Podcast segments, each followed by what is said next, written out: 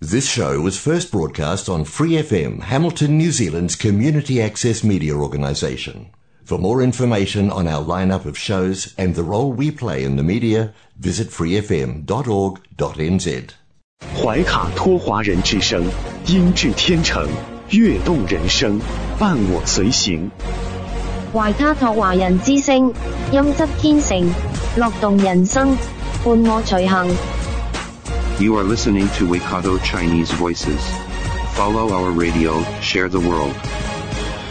您正在收听的是 FM 八十九点零怀卡托华人之声广播电台节目，我们在新西兰为您播音。听众朋友们，大家晚上好！感谢您如约守候怀卡托华人之声。我们的节目正在通过收音机立体声调频 FM 八十九点零和微信公众服务号博雅文创为您并机播出。接下来两个小时的黄金时段播音将由我奥斯卡、小峰、轩轩为您共同带来。首先和您见面的栏目是由《中新时报》特约播出的新闻晚班车。天涯不遥远，世界在耳边，声音通四海，资讯传万家。怀卡托华人之声新闻晚班车，聆听中国，感知世界。新西兰时间七点，现在我们进入由新西兰南北岛全国发行的《中新时报》带给大家的新闻晚班车。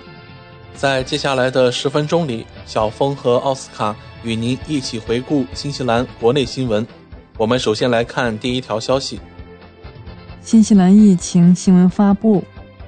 据卫生部数据显示，过去一周有八千二百二十例新的新冠社区病例和二十四例与病毒相关的死亡病例。卫生部于周一发布了最新消息，涵盖从二月十三日星期一到二月十九日星期日的七天时间。死亡病例中有七人来自奥克兰。六人来自坎特伯雷，四人来自怀卡托，两人来自南地大区、北地大区、塔拉纳基中部地区、王格努伊和尼尔森马尔堡各一人。死者年龄分别为二十多岁、五十多岁一人、六十多岁一人、七十多岁两人、八十多岁十二人、九十多岁七人。含十五名男性和九名女性，其中一人年仅二十余岁。卫生部表示，截止周日午夜，有一百六十二人因感染该病毒而住院，其中四人在重症监护室。目前，在新西兰死于新冠的总人数现在为两千五百三十四人。总体而言，自大流行开始以来，新西兰报告了超过二百一十万例新冠病例。上周，卫生部报告了八千三百九十六例新的社区病例，三十二例与病毒相关的死亡，一百七十一人住院，七人在 ICU。上周新增感染病例通过 RAT 和 PCR 检测确认，奥克兰地区增加一千八百七十八例，新增病例七天滚动。平均值为一千一百六十例，RAT 检测结果的七日滚动平均值为一千九百一十八份。下面带来麻疹病例相关报道。陶朗家人如果在周日乘坐过巴士前往节日活动的，需要留在家里。新西兰确认了一例麻疹病例，那些对麻疹没有免疫力且未被当局联系上的人。应致电健康热线，并待在家里，直到联系到他们。国家公共卫生服务局表示，在追踪可能与该病例有过接触的人方面取得了良好进展，目前没有报告更多病例。媒体发布的消息称，已经确定了一些暴露事件，其中一些被认为是低风险的，但周日乘坐的包车往返陶朗加。参加音乐节的人们是有风险的。卫生服务部门表示，已经确定了这些公交车上的八十四名接触者。虽然已经联系了所有已知的公交车购票者，但公共卫生部门希望不落下那些可能乘坐了他人购买的车票的人，让他们都能获得适当的公共卫生建议。已有七十九条记录被关闭，因为他们要么被确定具有免疫力，要么没有被感染的风险。公共卫生部门仍在努力接触其中的三名接触者，其中两人正在接受隔离。完全接种疫苗的接触者无需隔离。相关部门发言人尼克·张伯伦说：“麻疹是一种高度传染性的疾病，很容易传播给没有免疫力的人。接触后大约需要七到十四天才能出现症状，症状包括发烧、咳嗽。”流鼻涕、疼痛和流泪的粉红色眼睛，然后是斑点状皮疹。必须重申，麻疹疫苗接种是预防麻疹的最佳保护措施。人们可以做的最重要的保护自己的事情，就是确保他们和他们的家人接种疫苗。麻疹分为两剂，如果您不确定自己是否接种了两剂，请谨慎行事并接种疫苗。额外一剂没有安全问题。国家公共卫生服务局仍然致力于保护人们和家庭远离麻疹。您可以拨打健康热线零八零零六幺幺幺幺六获取详情。下面带来飓风影响最新报道。总理克里斯希普金斯今天对媒体表示，新西兰已接受来自多个国家的国际援助。以支持飓风之后的恢复工作，并宣布斐济将在未来几天伸出援助之手。在昨天下午的新闻发布会上，希普金斯说，这个太平洋国家将派出十名国防军人员、四名国家消防局人员和四名国家灾害管理办公室官员。美国和澳大利亚与新西兰国防军合作，还通过关键卫星图像产品。为受灾地区提供空中支持。他还分享说，澳大利亚国防军的提议正处于接受的最后阶段，这将支持新西兰国防军使用 C- 杠幺三零运输机、空运小组在其上装载货物，以及环境卫生人员协助分析健康风险。这将是对目前。恢复受影响地区的二十七人澳大利亚影响评估小组的补充，希普金斯说，其中二十五人已经在霍克湾的地面上，两人正在支持国家协调中心。他们的主要重点将是帮助联系那些尚未有下落的人。我们总共收到了十几个国际援助提议。希布金斯更新了受影响地区最新数字。称有三千二百一十六人报告下落不明，大约占总数六千四百三十一人的一半，还好。而警方正在努力协调其他人。与此同时，仍有两万八千户家庭停电，当地人担心犯罪率上升。自飓风袭击以来，霍克斯湾逮捕了四十二人，泰拉维提逮捕了十七人。预计坎特伯雷号将于明天离开利特尔顿，并于周二抵达。届时将向内皮尔提供进一步援助。届时将带来五座贝利桥、二十台发电机、五十个气瓶和一百二十个应急包。总理分享说，在飓风加布里埃尔的影响和随后的恢复之后，他取消了本周参加。太平洋岛屿论坛特别领导人的活动，而由副总理卡梅尔·塞普洛尼代替他出席。这将是他作为副总理兼外交部副部长与太平洋地区领导人面对面会谈的第一次机会。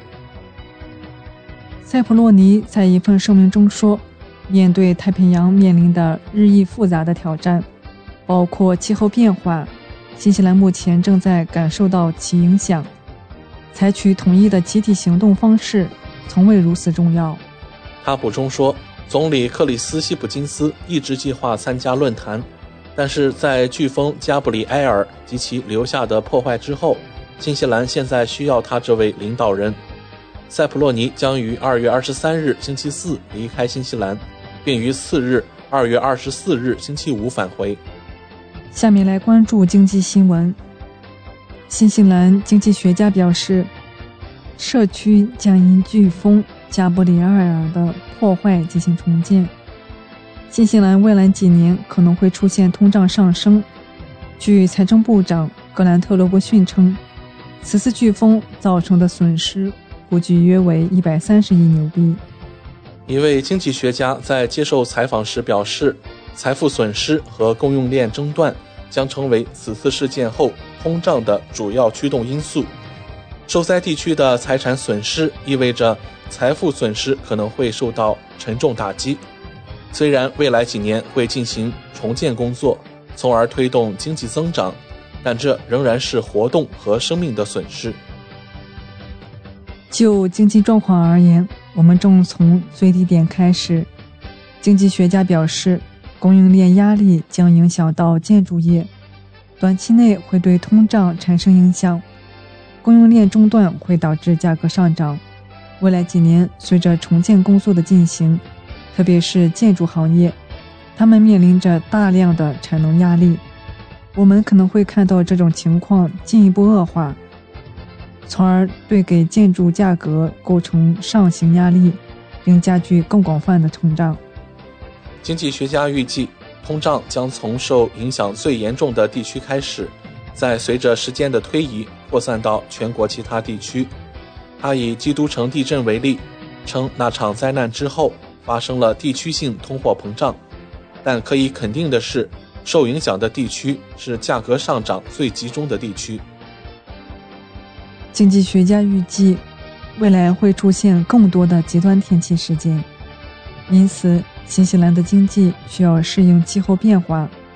他表示，基础设施的重建需要考虑到气候变化，这关系到我们如何使用经济在面临这些大型事件时更具弹性，以及如何重建基础设施。最后带来文体新闻报道。二零二三年女足世界杯预选赛附加赛十七日在新西兰奥克兰和汉密尔顿同时拉开战幕，十支参赛队将争夺最后三张澳大利亚和新西兰女足世界杯入场券。在当日举行的两场友谊赛中，东道主新西兰队以零比五不敌葡萄牙队，特邀参赛的阿根廷队则以四比零大胜智利队。这两场比赛结果不计入成绩。根据赛制安排，十支参赛队分为三组：A 组有葡萄牙队、科麦隆队、泰国队；B 组有智利队、塞内加尔队、海地队；C 组则包括巴布亚新几内亚队、巴拿马队、巴拉圭队和中国台北队。A 组葡萄牙是种子队。将与科麦隆队和泰国队之间的胜者争夺一张世界杯入场券。B 组智利是种子队，将与塞内加尔队和海地队对决的胜者交手。C 组四支球队则需要两两对决，最终每个小组的第一名获得女组世界杯决赛阶段参赛资格。值得注意的是。中国队在本届世界杯小组赛 D 组的最后一个对手将从附加赛 B 组产生，这是女足世界杯历史上第一次举行预选赛附加赛。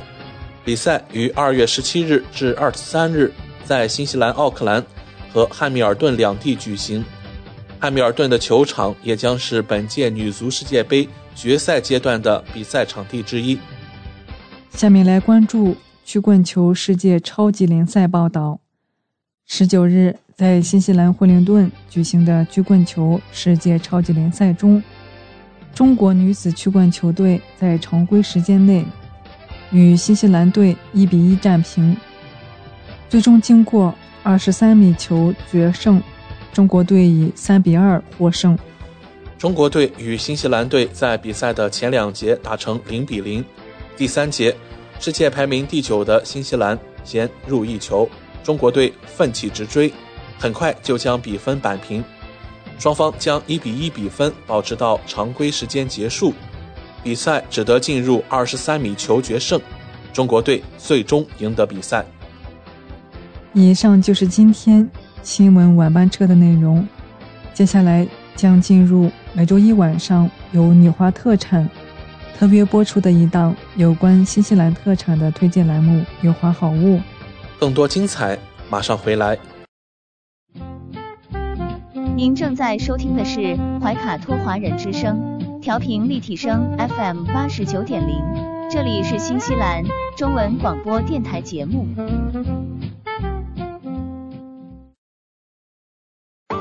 上有天堂美景，下有纽华精品，品澳新美味，享时尚生活。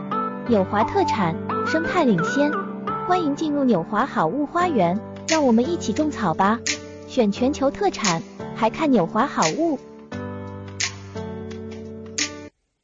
各位怀卡托华人之声中文广播的听众朋友，主播奥斯卡问候大家晚上好，感谢您继续关注我们的节目。从二零二一年开始，怀卡托华人之声迎来了一位全新的品牌嘉宾。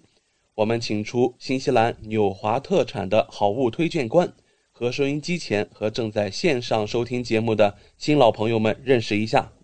大家好，这里是纽华好物，我是你们的种草师小牛，今后就由我来给大家种草啦。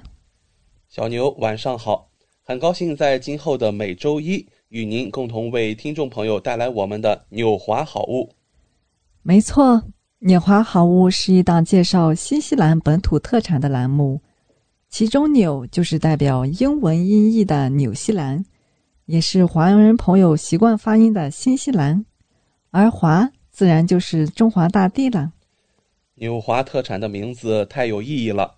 收音机前和正在线上收听节目的听众朋友。通过哪些渠道可以了解我们纽华特产呢？纽华特产的官方网站是三 w 点 n z i n c n 点 com。这个域名其实非常好记，n z 代表新西兰英文简称，而 c n 是中国的英文简称，用 i n 连起来，n z i n c n 其实就是新西兰在中国的意思。嗯，没错。还有一个更简单的办法。听众朋友，无论您用谷歌还是百度搜索“纽华特产”，点击排名第一个搜索结果，就进入我们的官方网站了。是的，大家有什么不明白的，也可以添加我们的微信号“纽华”的汉语拼音全拼 “n i u h u a”，很乐意为大家解答。当然，大家还可以通过每周全国出版的《中信时报》醒目的位置。找到纽华特产最新最全的整版促销海报。嗯，线上购物的确是在疫情期间保证自己和他人健康的安全方式。小牛，我们消费者在纽华网上购物的时候，在支付环节也会更方便吗？嗯，是的，主持人这个问题，相信大家都很关心。数年以来，纽华特产与时俱进。在前期人民币、纽币银行转账的基础上，先后开发并上线银联支付、微信支付以及支付宝扫码支付。您可以方便的使用您喜欢的方式，通过人民币或者纽币进行支付，完全不产生任何手续费。有这样简单便捷的多项选择，真是太好了。下单以后，我们可以看到物流情况吗？没问题。纽华特产在用户后台植入了您的专属物流跟踪系统，保障海淘用户随时掌握国际快递清关的状况，真正让消费者做到全程监控。上周纽华好物通过推荐官小牛的介绍，相信听众朋友对于纽华的奥达诺四合一关节胶囊、奥绒莹亮泥膜系列小黄杯以上产品有了一个比较详细的了解。那么今晚的节目，我们和大家聊些什么话题呢？今天我们来了解一下一种营养元素硒。那在这里要请教小牛，如果人体缺硒，会导致什么后果呢？如果人体缺硒，就会导致自由基失衡，细胞自身抵抗力被削弱，免疫系统失调，无法发挥正常人体免疫功能，甲状腺也会出问题，甲状腺功能明显减退。硒的作用就是人体必需的元素，它能够提高免疫力、抗衰老、保护我们的心脏、支持男性生殖系统的健康，还有解毒的作用，还能够维护甲状腺的健康。我们纽华的汤普森有机硒片含有六十片，有效安全，是澳洲 TGA 认证。在这里，主播奥斯卡和大家分享一下什么叫 TGA。那 TGA 啊，其实是澳大利亚药物管理局的简称，是全球最高药品级别认证。澳大利亚对药物的生产和进口实施严格的管理。被公认为是世界上药品管理严格、市场准入难度较高的国家之一。让我们来看看神奇的硒元素适用的人群吧。它适合需要维持生殖健康的男性，还有备孕的人群，以及免疫力低下还要维持甲状腺健康的人群。我们也准备了几个关心的问题和小牛来讨论。长期服用硒是否会引起不适呢？不会的，硒是人体每日需要的微量元素，与人体新陈代谢有关，会不断的被机体转换、利用和排泄，需要每天补充。尤其是长期处于低硒环境中的人，更需要注意。有机硒和无机硒有哪些区别呢？有机硒是在原来无机硒的基础上发展来的新生代硒。有机硒生活生物活性高，不易被氧化，可以被有效吸收，更适合食用。无机硒稳定性低，容易跟其他营养元素产生对抗，发生硒中毒，同时也不容易吸收。那经期可用吗？孕期和哺乳期能用吗？经期是可以使用的，但孕期和哺乳期均不建议服用哦。我们来看看它的储存方法，需要储存在低于三十摄氏度的干燥处。汤普森的有机硒片有助于将人体内硒水平维持在正常范围内。硒是抗氧化剂，帮助减少自由基。对身体细胞的损害，并支持我们的健康免疫系统功能，还有精子的生成，以及健康的甲状腺功能和荷尔蒙分泌。它不添加麸质、乳糖、坚果、贝类、乳制品、蛋、鱼、芝麻、大豆，不含人工色素、香精或防腐剂。适合素食者和纯素食者食用。有听众朋友向我们咨询葡萄籽胶囊该怎么选择，小牛有什么比较好的推荐吗？含量决定品质，含量越高效果越好。选葡萄籽就要看原花青素 （OPC） 的含量。纽华的高支原葡萄籽精华，六万毫克含有。四百四十五毫克的原花青素 （OPC） 精华，花青素含有大量的抗氧化剂，能够帮助清除自由基对皮肤的损害。植物胶囊易吸收，一天一粒，省钱又方便。高支原葡萄籽精华的具体功效是什么呢？首先，它能够美容养颜，改善肤色。减少皮肤对黑色素沉着，能够美白祛斑、修复胶原蛋白和弹性纤维，收缩毛孔，维护皮肤弹性，避免皱纹过早的产生，预防和减轻紫外线辐射对皮肤的损伤，减少自由基引发的脂质过氧化，减少电脑、手机。电视等辐射对皮肤内脏器官造成的伤害，还能够清除自由基，增强免疫，阻止自由基对人体细胞的破坏，保护人体器官和组织，防治心脏病、癌症、早衰、糖尿病、动脉硬化等，也能够保护我们的血管，保护心脑血管。维持毛细血管适度的渗透性，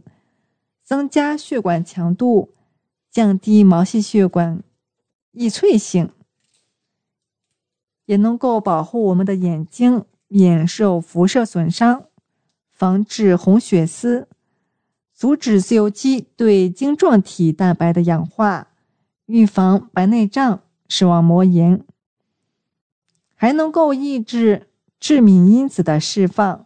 深入细胞，从根本上抑制致敏因子组胺的释放，提高细胞对过敏原的耐受性，清除致敏自由基。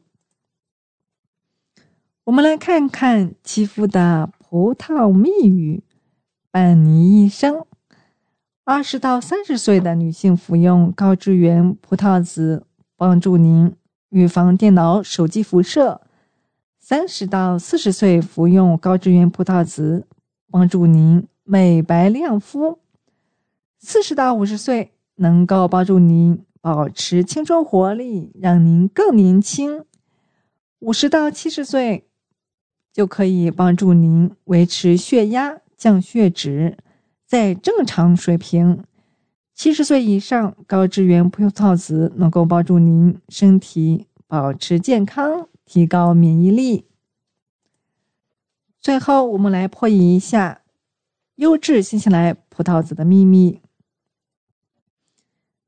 它是用来提取葡萄籽精华的葡萄，所有的标准都严格监管，让每一个都无缺呈现。采摘自新西兰本土优质葡萄，专业人员采用仪器。精心挑选每一个新鲜饱满的葡萄，水润光泽的葡萄。利用高端仪器精准测量、精选每一颗葡萄，使它具备一颗优良葡萄籽的资格。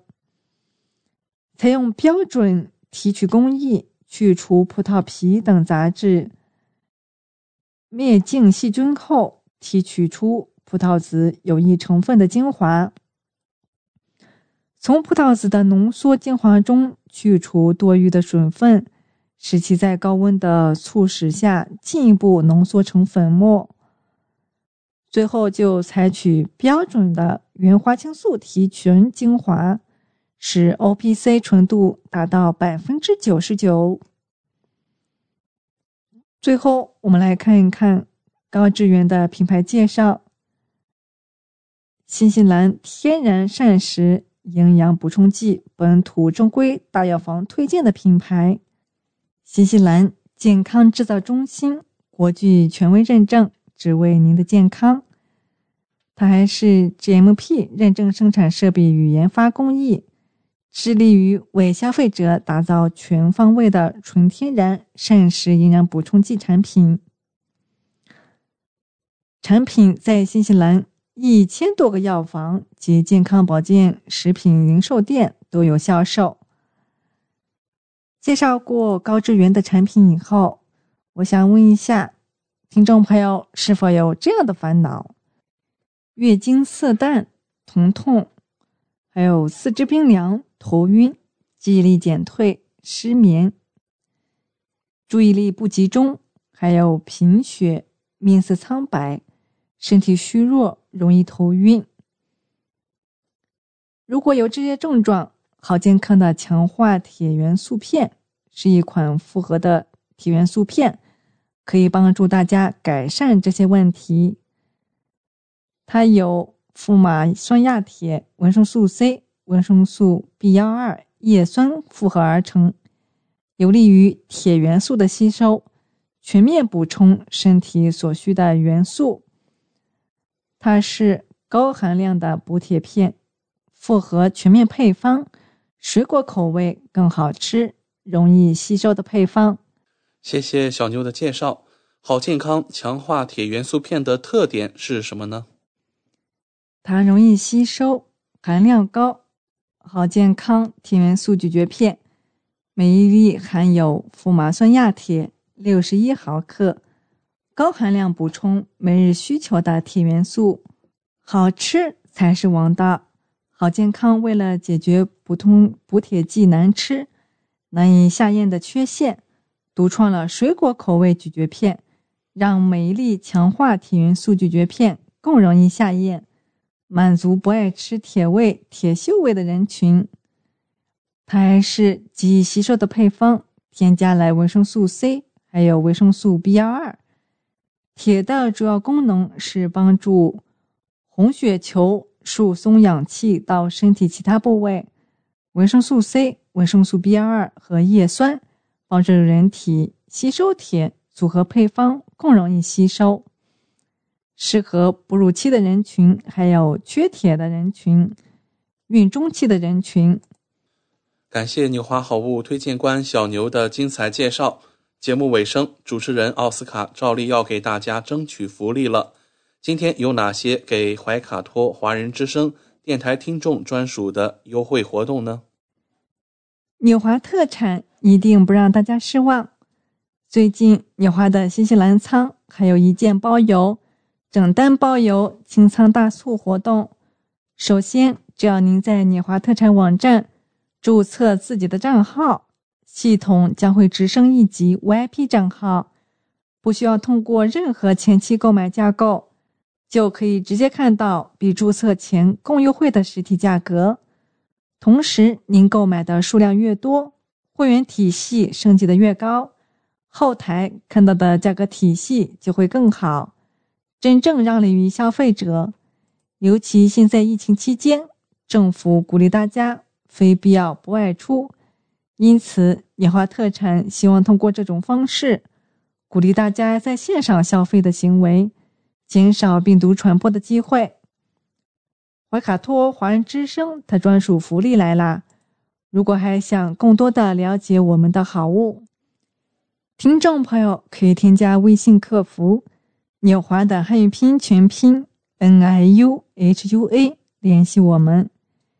一周内添加我们微信客服的听众，只要备注“葡萄籽”，就可以领取二十元的优惠券哦。这是怀卡托华人之声听众朋友的专属福利，通关密码只在本台播放，而且每周都不一样，还请您注意收听啦。感谢纽华好物推荐官小牛带给怀卡托华人之声的专属优惠，期待下周同一时间您继续带我们分享纽华好物。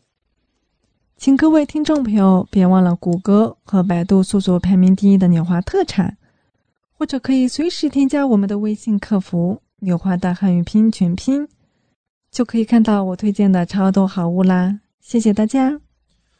谢谢小牛做客怀卡托华人之声。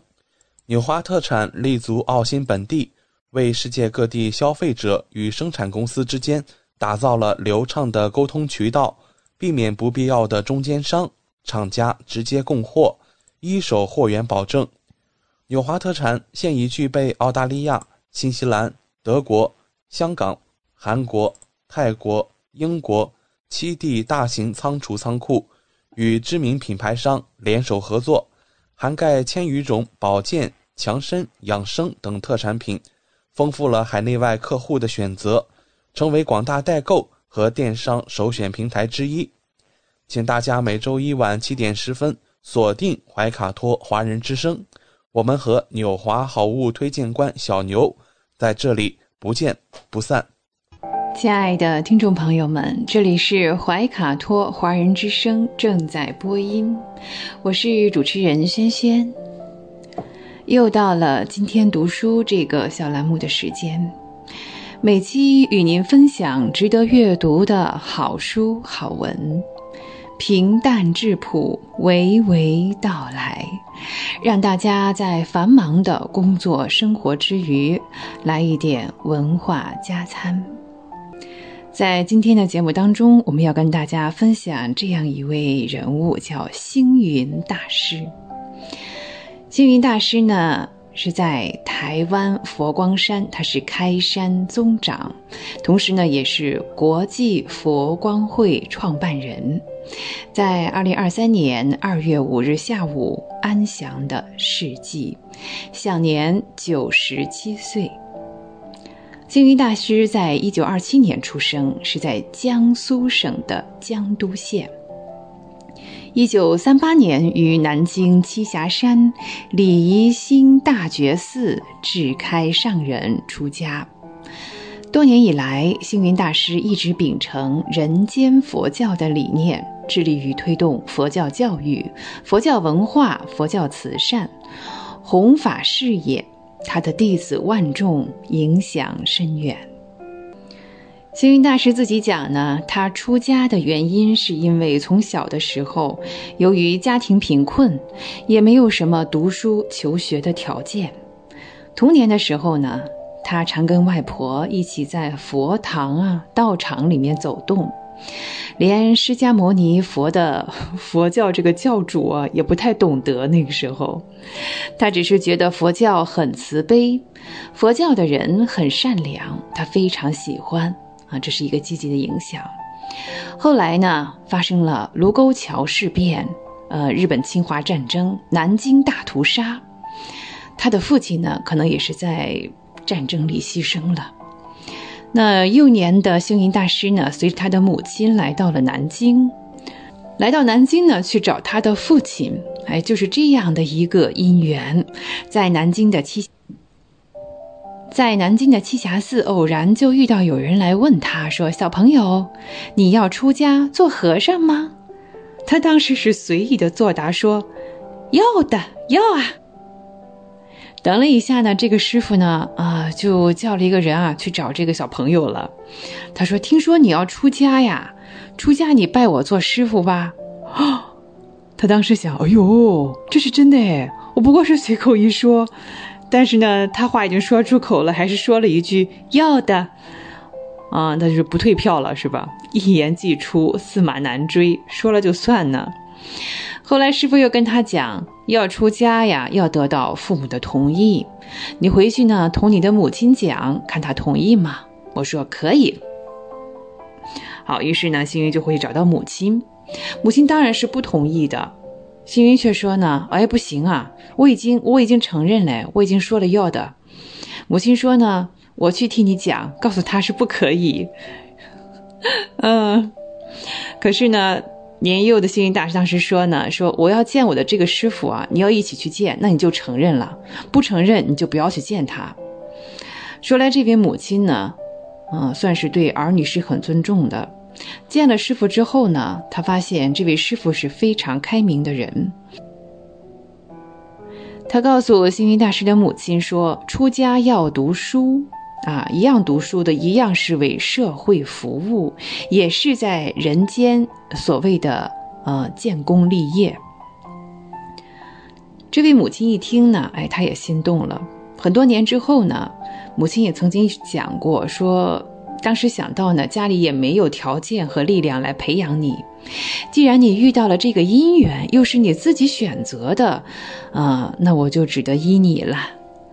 啊，那就是这个样子啊，随性的、立即的，今天答应，第二天就剃度了。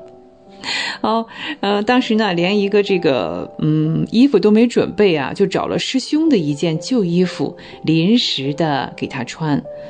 其实呢，这件旧衣服果然是很旧啊，穿不几天就坏了。嗯，不过嘛，他当时也没有敢跟师傅讲哟，出家了嘛，要守住贫困，要简单，他就抱着这样一个理念。其实星云大师早在二零一三年就写下了他最后的嘱托。在遗嘱当中呢，自述了自己的命运，又阐述了他对生死的理解，对人生的感悟，啊，真是感动了无数人。他这样讲：，对于人生的最后，我没有舍利子，各种繁文缛节一概全免，只要写上简单几个字，或是有心对我怀念者。可以唱诵人间姻缘的佛曲，如果大家心中有人间佛教，时时奉行人间佛，那这就是对我最好的怀念，也是我所衷心期盼的。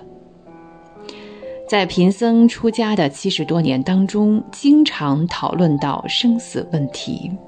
生了要死，死了要生，等于季节有春夏秋冬的循环，物质呢又有成住坏空的环灭，人生呢当然也有生老病死的轮回。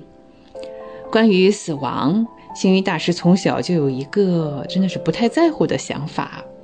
数十年人生的岁月，在死亡的边缘来回也走过几次，比如战争当中的枪林弹雨，监狱当中的蒙难，心脏开刀手术，还有四五十年的糖尿病啊，两次中风，还有骨折等等，这许多的苦难呢，他说贫僧都不计较。哎，中国有句俗话说得好啊，说人生七十古来稀。星云大师讲，我在六七十岁的时候，身体还很健壮，就想，嗯，活到八十岁就好了。哪里知道又继续这样活下来？当然，人生总是有限的，而且是有阶段性的。在八十五岁的时候呢，他就准备立遗嘱。但呢，也只是给佛光山的弟子知道自己的一些想法。那这篇遗嘱呢，修云大师把它定名为“真诚的告白”，曾经对众徒们讲说过一次。嗯，现在他又说呢，哎，就作为贫僧有话要说，做一个总结吧。金云大师讲呢，我这一生，人家都以为我很有钱，事实上，我以贫穷为致知的。我童年家贫如洗，但呢，我没有感觉到自己是贫苦的孩子，我心中觉得富有。到了老年，人家以为我富有，拥有多少学校、文化、出版社、基金会，但是我却觉得自己空无一物，因为那是十方大众的，不是我的。在世界上，我虽然建了多少寺院啊，但是呢，我不曾为自己建过一房一舍，为自己添一桌一椅。我上无片瓦，下无寸土。佛教的物品呢，都是十方共有，哪里有个人的呢？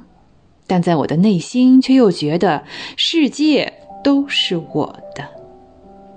我一生不曾使用过办公桌。也没有自己的橱柜，虽然徒众们呢也用心的帮我都准备过，但是我从来没有用过。我这辈子呀也没上过几次街，啊买过几次东西，一生也没有存款。我所有的一切都是大众的，都是佛光山的，一切都归于社会。所有徒众也应该学习。将此身心奉给佛教，做一个随缘的人生。我的一生，大家都以为我聚众有方，其实啊，我的内心非常孤寂。我没有最喜欢的人，也没有最厌恶的人。别人认为我有多少弟子信徒，但我没有把他们认为是我的，都是道友。我只希望大家在佛教里各有所归。我没有什么个人物质上的分配，呃，说哪一块钱分给你们，哪一块房舍土地分给你们，也没有哪个人哎能留下什么纪念品。你要那么多书，随便在哪里都可以取得一本作为纪念。你若不要呢？我也没有什么良言好话啊，说多了也是没有用的。我只有人间佛教供你们学习，只有道场供你们守护。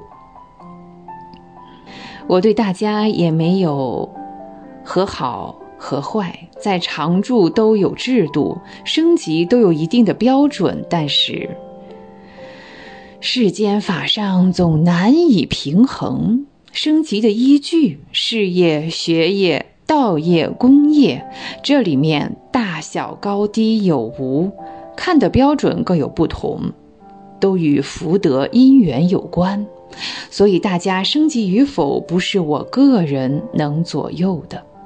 这是我对所有的众徒深深的抱歉，我不能为你们仗义直言，做到圆满。不过，人们也应该学习委屈。嗯，宗务委员会呢，决议你们的功绩升降。出家的道行自有佛法评量，不在事法上来论长短。我这一生，人家都以为我创业艰难，事实上，我觉得非常简易。因为集体创作，我只是众中之一，做时全力以赴，结果自然随缘。许多人呢以为我善于管理，事实上我只是懂得无为而治。感谢大家的互助合作。除了戒律与法治之外，我们都没有权利去管理别人。对于世间的一切，来了，并没有觉得喜欢；去了，也没有觉得可惜。我这一生都服务于给。的哲学，总是给人赞赏，给人埋怨。我立下佛光人工作信条：给人信心，给人欢喜，给人希望，给人方便。因为我深知结缘的重要，心里只想到处结缘，到处散播佛法的种子。我立志兴办各种教育，因为从小我没有进过正规的学校读书，明白教育才能提升自我、改变气质。我也发心著书立说，因为从佛陀那里一脉相承的法水流长，我不能不把心里的源泉用来供应世间。好，时间的关系呢，关于星云大师的遗嘱真诚的告白，我们今天先分享到这里。有温度，会思考，爱生活。以上就是本期的今天读书，我们天天读书。我是轩轩，这里是怀卡托华人之声。下期节目我们再会，再见。光影随行，戏如人生。怀卡托华人之声中文广播。带给您精彩经典的影视剧和纪录片分享，让我们与您展开一段胶片之旅，共同陶醉于光影世界。亲爱的听众朋友们，新西兰怀卡托华人之声一直陪伴您，我是主播轩轩。光影随行，戏如人生。分享精彩的影视作品，无论是电影、电视剧，还是优秀的纪录片，都会陆陆续续的来装点您的生活。在今天的节目当中呢，我们来聊一部最近在网络上比较受欢迎的电视剧。这部电视剧的名字叫《立功》，对呀，建功立业啊，那个立功。立功呢是东北旧事。立功这部电视剧的导演和编剧都是扎木春，他的主演呢，哇，真是大家非常欢迎的范伟，还有呢女主角是于南，这当中呢还有其他的像呃像潘斌龙、袁晶、呃刘冠成等等，这是一部悬疑喜剧，哎。这是我们推荐它的原因之一啊，既是悬疑又是喜剧。这讲述的是九十年代，在中国的东北一座人口有两万的小城市，叫做双鱼河。双鱼河呢，就是发生了多起的恶性案件，一股黑恶势力呢先后入局。嗯，立功呢是由华视娱乐、阿里巴巴、长影集团、贵阳天彩、江苏文投等共同出品的。这是今年的一部新剧。我们刚才聊哈，说在九十年代，东北一座人口两万的小城双鱼河，频发恶性案件。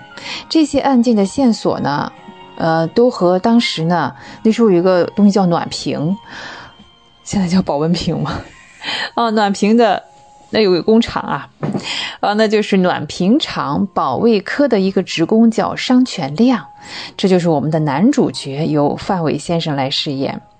这一切呢，跟他有着千丝万缕的关联。嗯，更传说呢，在当地一座老妖山上，还埋着什么黄金啊、宝藏之类的。呃，由于这个传说啊，那众多的黑恶势力呢，先后都是来哎来掘金的，来淘金的，矛盾和冲突呢是不断的升级。啊，我们说，当这个人心不足蛇吞象啊，这个贪字一旦占据了上风啊。我们展示众生的各种的表象就出来了，呃，疑团重重，呃，云遮雾绕。在第一集当中呢，这个事件非常有时代感和代入感的。一九九零年，那是什么呀？非常著名的事是北京的亚运会啊。好，暖瓶厂的领导呢，正在台上讲着关于北京亚运会的事情。呃，商全亮呢，也在台下认真的做着笔录。嗯，大家呢觉得，哎呀，老商你你用得着这么认真呢？其实呢，商全亮貌似是在做笔记。仔细的看一看呢，他是在研究探索外星文明，能让我们忘掉眼前的烦恼。哎，这个脑洞大不大？哦，中午下班之后呢，大家会到那要到食堂去吃饭啊。商全亮打好饭之后呢，嗯呃，跟工友们坐到了一起哈。他说呢，自己开车呢是三年无事故，嗯，大家呢跟他一顿吐槽啊，就拉倒了。商全亮有一个女儿叫商锦，商锦啊是一名大夫，在当时特别是两万人的小城市当中啊，大夫也是手指头就能数过来的。商全亮呢想让女儿周天回来吃个饭，哎，那这商锦说话呢，孩子大了嘛，有的时候也是嗯不太在乎。医院的工作又确实是很忙，商锦就匆匆的挂了电话。嗯，这话还没说完，其实到了晚上，老商呢在公安局的刑警队啊，他应该说他的外甥啊，就叫胡挺，正在抓小偷。胡挺呢是一路穷追不舍，这男人就逃到了一个房间当中，胡挺也跟着进去了。这就发现呢，其中有一群人啊。正好躲在这个房间里偷偷的看视频，那时候叫什么什么违法的什么录像之类的。胡挺进来就说他是警察，哎呀，这也够缺的，吓得这些人呢赶紧逃跑了。这个胡挺将自己抓的那个小偷呢是用手铐铐在水管上，没成想啊，他出去追那群人的时候呢，嗯，他抓这个小偷呢就将这个水管给挣开了。那群人也没抓着，是小偷也追击的过程当中呢，还撞倒了一位老人。哎，这就是你看，小偷没抓到，还惹了这么大的动静哈，把刑警队长也惊动了。结果呢，还要胡挺去写一个情况的说明。这边呢，再来看商全亮。商全亮呢，我们说他对外星人感兴趣哈，他就买了一些和宇宙有关的杂志，到当地的一个饺子馆啊去吃饭。饺子馆的老板呢叫雪琴，那这个饺子馆就叫雪琴饺子馆。嗯，说起来呢，对，这就是我们的女主角于楠主演的这家店的老板娘。雪琴呢看到商全亮在看书，就问啊，还聊天嘛？你看的什么书啊？商全亮呢就开始给雪琴好好的叨念叨念自己研究的科学道理。雪琴呢是想着让商全亮帮忙，他有一个弟弟叫大宇，解决一下大宇啊进暖瓶厂这个工作的事情。商全亮说：“啊，好好说好说，还在进行中。”嗯，商全亮吃完晚饭之后呢，还带了饺子去给他的外甥胡挺。胡挺因为今天的这个是吧抓贼没抓着，还倒霉的事儿哈，正在郁闷当中，被领导还批了一顿。嗯，因为他撞到一个老人呢，人老人呢住在医院里就不走了。其实呢，什么事也没有啊，是吧？抽烟喝酒打扑克在医院里。胡挺去了之后呢，哎，怎么说呢，也算让他赖上啊。这边呢，胡挺的妻子叫吕玲，吕呢曾经是双鱼河这个文工团啊，他可当时是台柱子，现在呢只是在百货大楼当售货员。胡挺这一天啊忙着，嗯，那警察的工作啊真的是嗯没白没黑的。那吕玲这样一来呢，他就和朋友约好了到歌厅呢去唱唱歌啊，啊喝点饮料。下班之后。吕玲点了一首歌啊，在那里正唱着哈，非常的投入啊，歌声也很好。呃，这时候呢，这个歌厅的老板叫边地武，名字叫边地武啊，剧中大家叫他边哥。边地武呢，正好来到歌厅啊，就看见了吕玲正在唱歌。哇，在他眼中呢，整个吕玲都在发光，他女神来了。他突然就被吕玲的歌声所吸引了。说起来呢，商全亮呢。不是约好了让女儿周天回家吃饭吗？啊，女儿呢似乎也是爱答不理的态度，这当中呢也是有原因的。啊，早在八年前啊，商全亮在省城工作啊，多好呀！当年的商锦回家呢，有一天就发现，哎，这妈妈怎么不在家呢？只有呢爸爸蹲在门口抽烟。商全亮跟女儿说呢，他把母亲给赶走了。其实呢，嗯。商锦呢，至今也不知道为什么父亲要自己搬到双鱼河来住哈，因为他呢也不知道这个母亲其实是跟着别人跑了，嗯，反而呢因为这件事情呢，他一直在记恨父亲商全亮哈。商全亮呢从他的外甥胡婷口中得知，要是能抓到小偷啊，哎就可以有这个立功。可以说呢，在这部剧当中呢，我们的男主角商全亮抓住了一切可以抓住的机会，像什么见义勇为啊，什么给提供线索呀，希望能够成为周围眼中的英雄。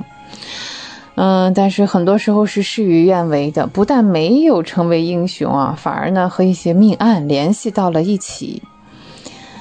嗯，这部电视剧说起来呢，其实前两集似乎都是在做着一些铺垫，以几条这个线索哈叙事的方式，这个双全亮来到双鱼河的原因，以及呢他为了女儿忍辱负重，通过喜剧形式展现了他对生活的乐观，比如说哈还去帮学生出过头啊，向抢劫小学生的人去讨要钱财啊。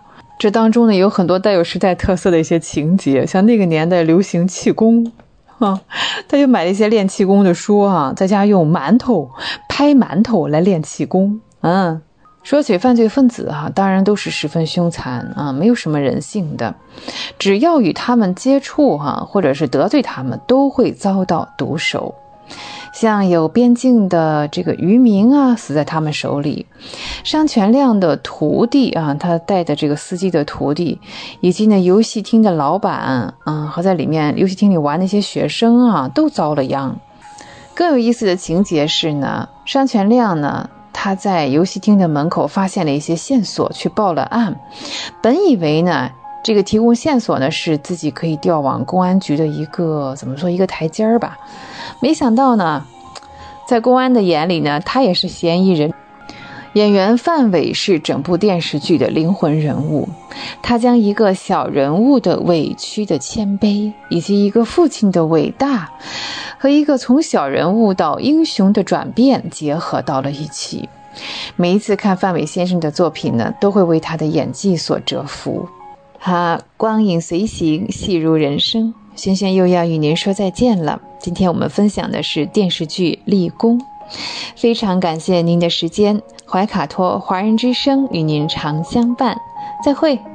怀卡托华人之声，音质天成，悦动人生，伴我随行。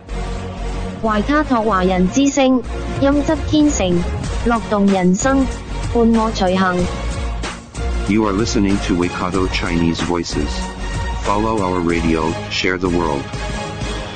您正在收听的是 FM 八十九点零怀卡托华人之声广播电台节目，我们在新西兰为您播音。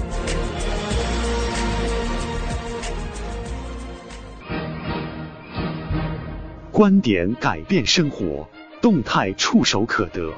中新时报特约节目《全球新闻纵览》。关注大千世界，传播价值资讯。怀卡托华人之声整点播出。家事、国事、天下事，事事关心。这里聚焦了社会的点点滴滴，最新最快的国内外政治经济动态，尽在每周一八点的全球新闻纵览。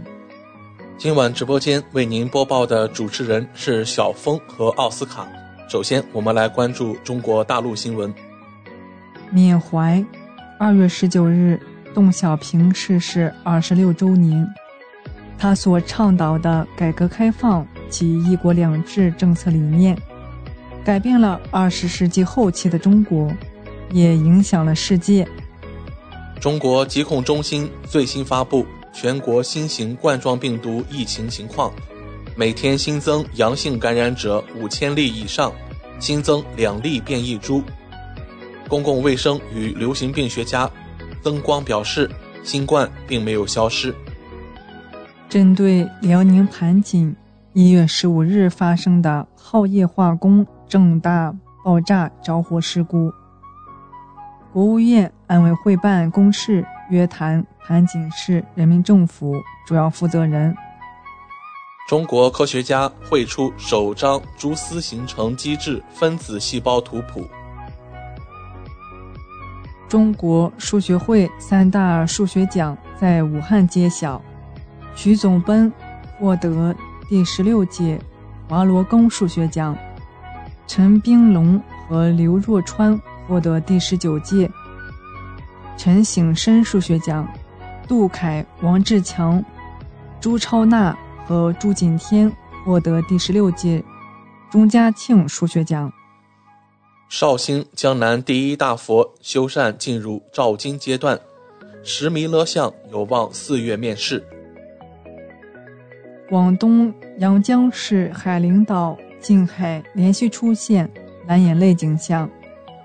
北京南水利用总量达到八十五亿立方米，全市直接受益人口超一千五百万。北京向困难群众发放价格临时补贴。标准为每人四十元，预计二月底前发放到位。北京消息，东城多家医院重启夜间门诊。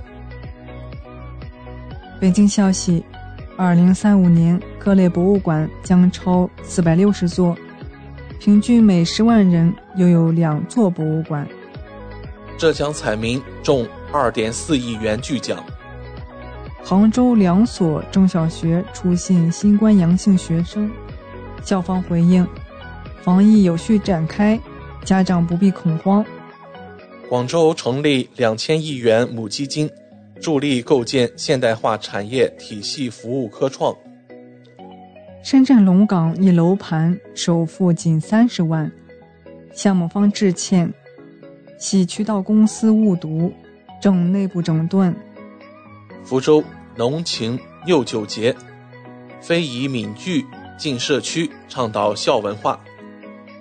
海南部署专项行动，维护热带雨林国家公园生态安全。海南美兰国际机场正式开通海口往返韩国仁川货运航线。广西大藤峡船闸完成停航检修，提前恢复通航。吉林一务工大巴雪天开进沟险侧翻，乘客回忆睡梦中感觉车在漂移，三人受伤。带来一组经济新闻：民航业回暖，一月数据亮眼，国际航班仍有增长空间。二零二二年银行理财各月度平均收益率百分之二点零九。大数据助力车辆交易市场。商用二手车服务平台研发填补国内空白。神秘股东抄底特斯拉，暴赚近一千亿元人民币。沈阳铁西区一家海鲜店回应：买二百元梭子蟹皮套占八十元，进货时就这样，我们也不想这样卖。法治方面。最高检发布二零二二年度十大行政检查典型案例，广东省东莞市人大常委会党组成员黄庆辉被查。卸任湘西州州长刚满两个月，女厅官龙小华被查。中国足协主席陈务员涉嫌严重违纪违法，被调查后，网传陈务员开会照曝光，桌上两盒中华，名表价值不菲。查酒驾时被刺身亡，江西萍乡上宿县两名民警、一名辅警牺牲。湖北蕲春县两名警务人员，二月十八日凌晨查酒驾时被撞牺牲，嫌疑人当晚被抓获。军事方面，东部战区陆军某合成旅开展海上进攻战斗演练。中国、俄罗斯。南非，二月二十日至二十七日举行第二次海上联合演习。文体新闻：中国摄影四十年落地鼓浪屿，雕琢时光，寻觅艺术气息。洞庭湖候鸟保护国际论坛在湘举行，聚焦候鸟动态监测与保护。山西长治发现三座唐代纪念墓。出土成套茶具，陪葬品折射墓主的生活情调。合肥教育名师陈洪友讲座中被高中生轰下台，本人已被停课。甘肃省武山县第一高级中学有男生闯入女生宿舍偷窥，学校冷处理开除女生，校方回应消息不实，正在调查。辽宁开原官方回应：开原市第二高级中学午饭清汤寡水。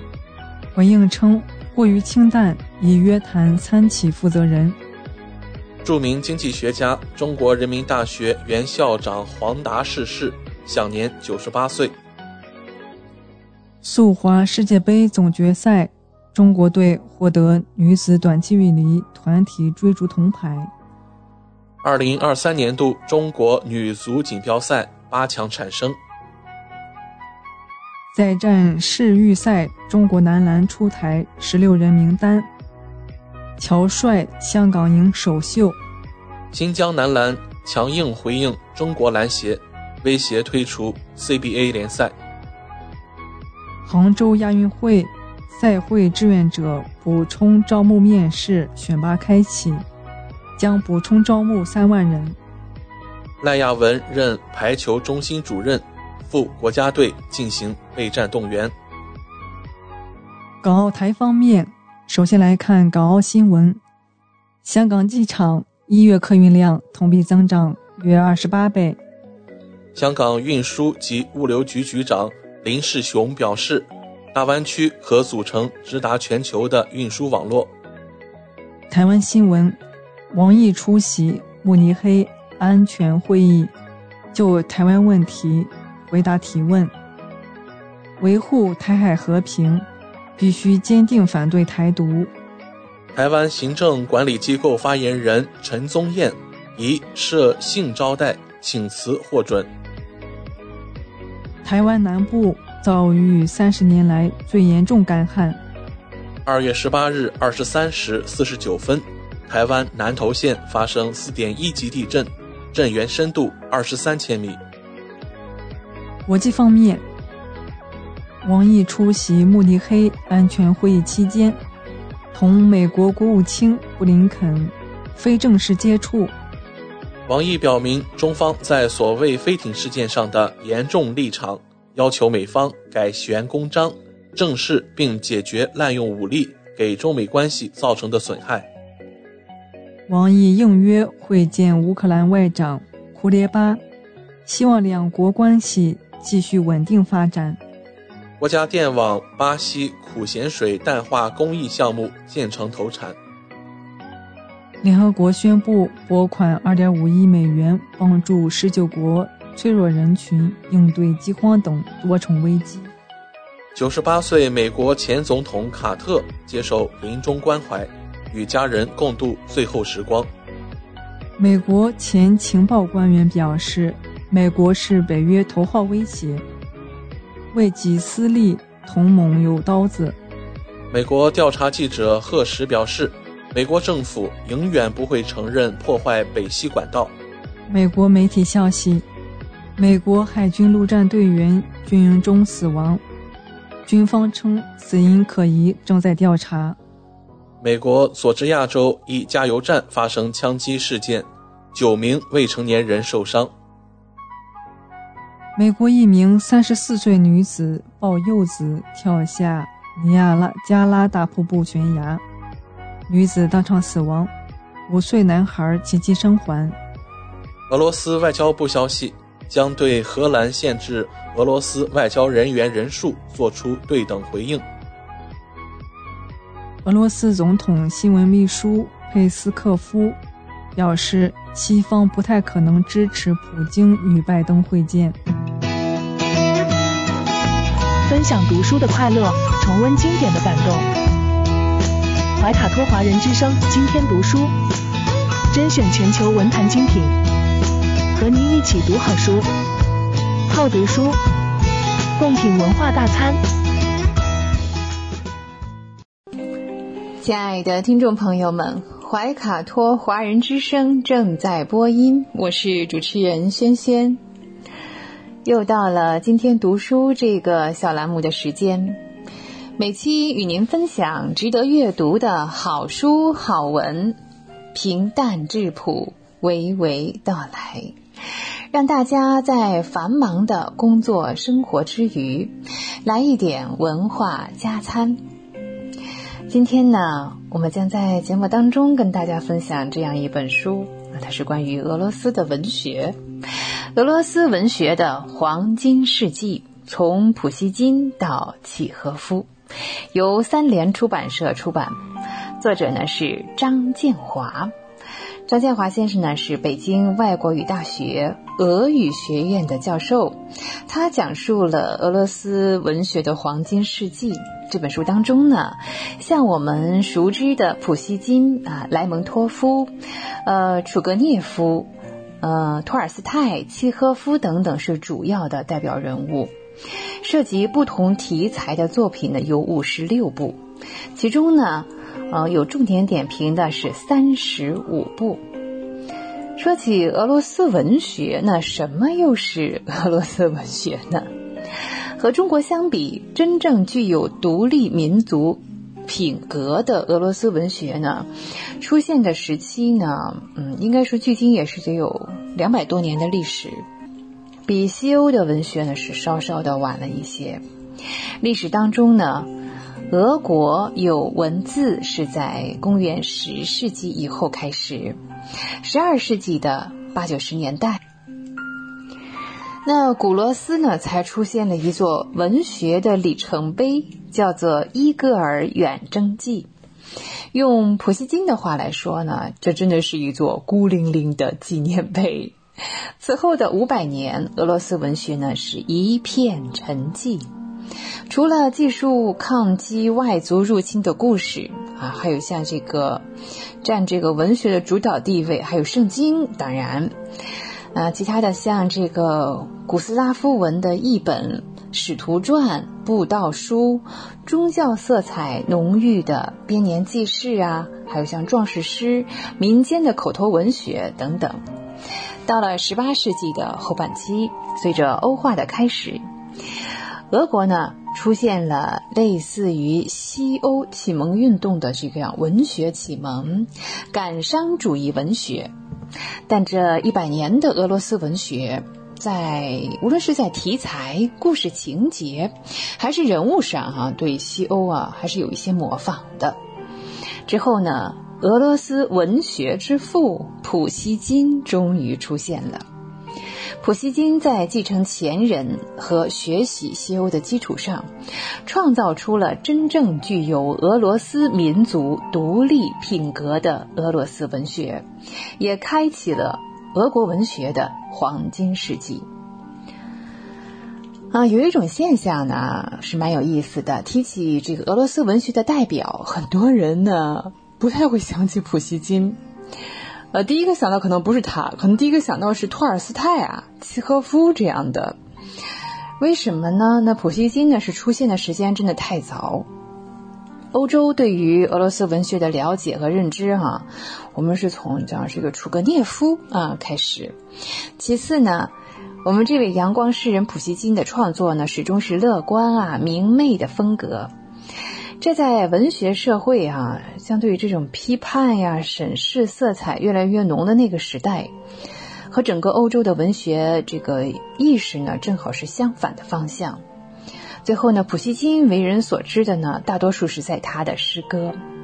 由于受众和翻译的原因，诗人呢，就像这个跟小说家相比，或者剧作家相比，他的世界性的这个名誉哈声誉可能会少一些。在这本书当中呢，张建华通过对普希金有一个长篇诗体小说，嗯，《奥涅金》以及他的小说集《别尔金小说集》中篇小说《上尉的女儿》等作品的分析，认为普希金呢是以独立的主体意识、辉煌的人格力量、巨大的爱的热情啊，重整了这个个体和民族的整体形象。俄罗斯文学呢，更是有其独特的文化精神。十九世纪开始，俄罗斯文学呢与这个西欧的文学是并驾齐驱。我们说呢，俄罗斯文学群星璀璨的时代也来临了。像呃，果戈里啊、楚格涅夫、呃，冈察洛夫、车尔尼雪夫斯基啊等等，托斯托耶夫斯基、托尔斯泰、契诃夫等都相继登场了。其中呢。像托尔斯泰，还有呃托斯托耶夫斯基、契诃夫，这是这三位真的是俄罗斯文学的巨匠，同时呢，对二十世纪的世界文学都产生了深远的影响。比方说，托尔斯泰对法国的罗曼·罗兰，托斯托耶夫斯基呢对美国的像这个西奥多·德莱塞，瑞典的斯特林堡以及整个欧洲的现代文学运动。契诃夫呢，更是对像美国的作家啊，熟悉的欧亨利，还有英国的萧伯纳哈，都产生了很巨大的影响。英国的作家劳伦斯也认为，十九世纪后期，欧洲文学思想艺术的高峰是以俄国文学为代表的。除了这个黄金世纪哈，此后的百余年，俄罗斯文学还可以划分为各种不同的阶段。那除了黄金，还有白银吗？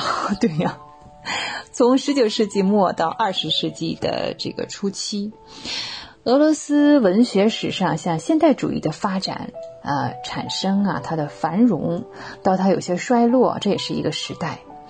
到了呃，像这个嗯七十年代了，苏维埃的俄罗斯文学，以及苏维埃解体之后的新时期文学。像俄罗斯的作家当中有一部分人嘛，他们不把文学创作当做是一种自我的情绪情感的表现，而是为一部分人为一个集体来代言。像诗人普希金和莱蒙托夫都是以不同的方式啊说过表达过，诗人预言家应该用语言点亮人们的心灵，燃起。战士战斗的激情，给人们带去真正的真理与爱的学说，鲜明的精神和这个灵魂的这个导向。这一时期的俄罗斯文学有一种对生命存在的终极关怀，但是对这个人世间就是比较比较庸俗的物质的存在哈，是不同程度的一些嗯偏废。像果戈里啊，他的这个巨著叫《死魂灵》，当中讲述的有十分诡异的买卖死魂灵的故事，以及呢，他对人的精神迷失、道德上的堕落，嗯，不能说是仅仅是批判，还有一种深切的焦虑在里面。从果戈里的手中呢接过来旗帜的是是谁呢？对，托斯托耶夫斯基哈。托斯托耶夫斯基呢，是发扬了其黑暗意识、道德意识、宗教意识，将文学的灵魂关怀和人类的精神救赎的这个命题，推向了我们说迄今为止都没有人能够达到的深度和广度。崇高的理想主义，俄罗斯文学家们始终在承诺一个一个绝对的真理啊，用柏拉图式的乌托邦。这种乌托邦，或者是一种对幸福生活的这个这个向往，或者是一个理想的社会，或者是理想的人格。俄罗斯文学内在的悲剧精神，充满了曲折，还有危机、苦难。俄罗斯历史是俄罗斯文学悲剧意识这个形成的一个缘由吧。俄罗斯千年的文化史当中呢，有近两百五十年是鞑靼人的统治史，三百年呢是残酷的农奴制，历史上最严酷的集权，历史上最长久的动荡与混乱、暴力、流血，还有这个世界上可怕的战争，都曾经发生在俄罗斯的土地上。俄罗斯的文学呢，至于中国的作家。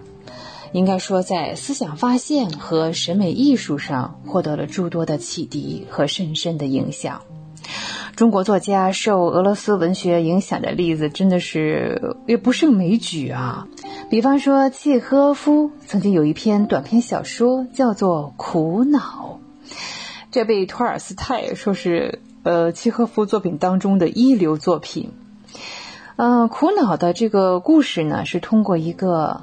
拉了一天车也买不起一包燕麦的车夫开始，车夫的儿子呢，呃，过世了。这位可怜的车夫想找人好好说说他儿子去世的事情，于是呢，他向这个客人们提起了，嗯，他儿子不幸去世的事儿。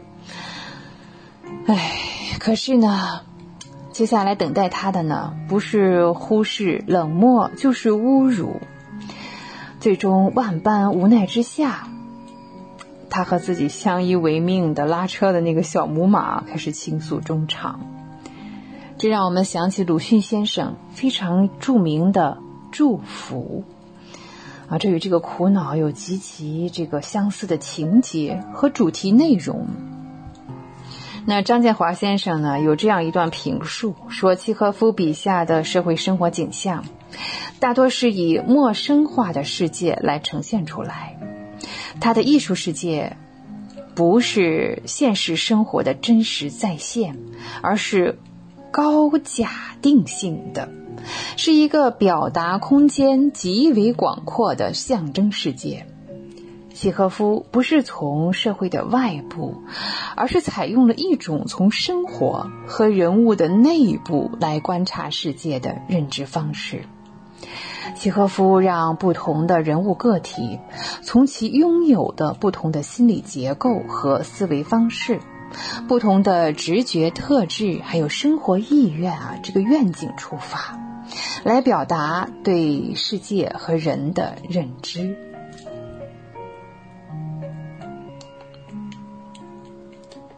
好，亲爱的听众朋友们，十几分钟的时间呢，又到了。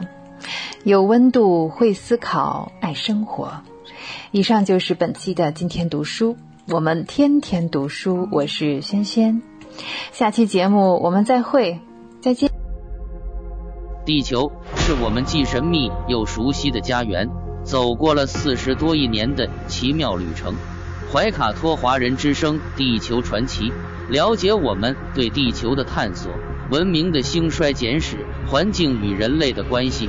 科技的发展进步，开启一段各方角色在地球舞台演绎的故事。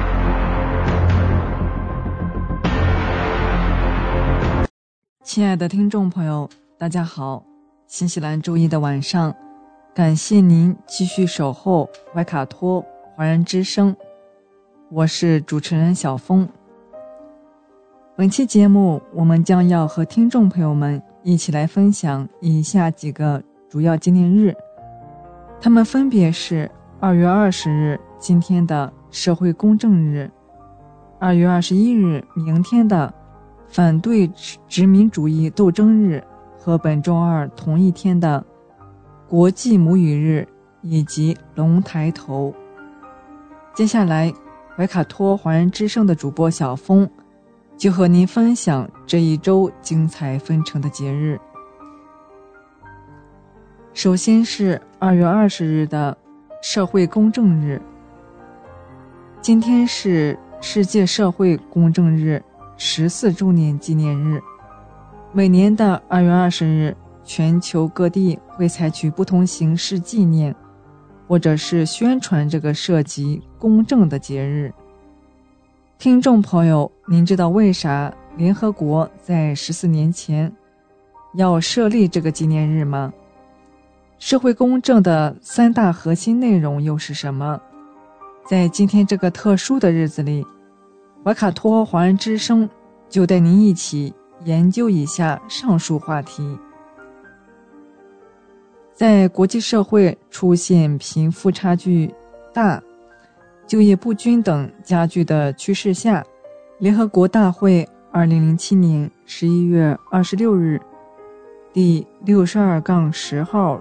决议指出，国际社会需要进一步加紧努力，以消除贫穷，让所有人都充分就业，享有社会福利和社会公正，并呼吁世界各国根据1995年召开的联合国社会发展问题世界首脑会议和联合大相关会议所设立的目标，在国家层面开展促进社会公正的活动。因此，决定自2009年起，将每年2月20日设立为世界社会公正日，以遏制社会不公正现象逐渐加深的趋势，并引起各国的重视。社会的公众发展涉及三大核心内容：消除贫困、全面就业和社会融合。解决这三大核心问题的主要目的是实现社会公正、稳定、和谐以及平等。各国政府为实现联合国千年发展目标，正不断履行承诺，并取得了积极成果。然而，由于世界主要社会体系及主导经济体系几十年来偏向富有阶层，导致贫富差距进一步加大。弱势群体无法全面参与社会和经济生活，从而严重威胁社会的进一步发展。社会公正是国家内部和国家之间赖以和平、繁荣共处的基本原则。努力消除人们因性别、年龄、种族、族裔、宗教、文化或残疾状况而面临的各种障碍。便能有效推进社会公正。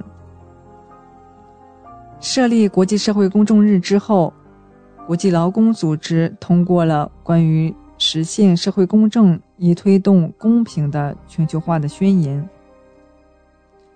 该宣言重点强调通过就业、社会保护、社会对话以及各项有效的基本原则和权利，保障人人得到公正的结果。构建一个更加包容的世界和多边多极的全球体系，是促进世界社会公正和持续发展的正确道路。这也是作为负责任的大国，我们中国所倡导和一贯坚持的原则。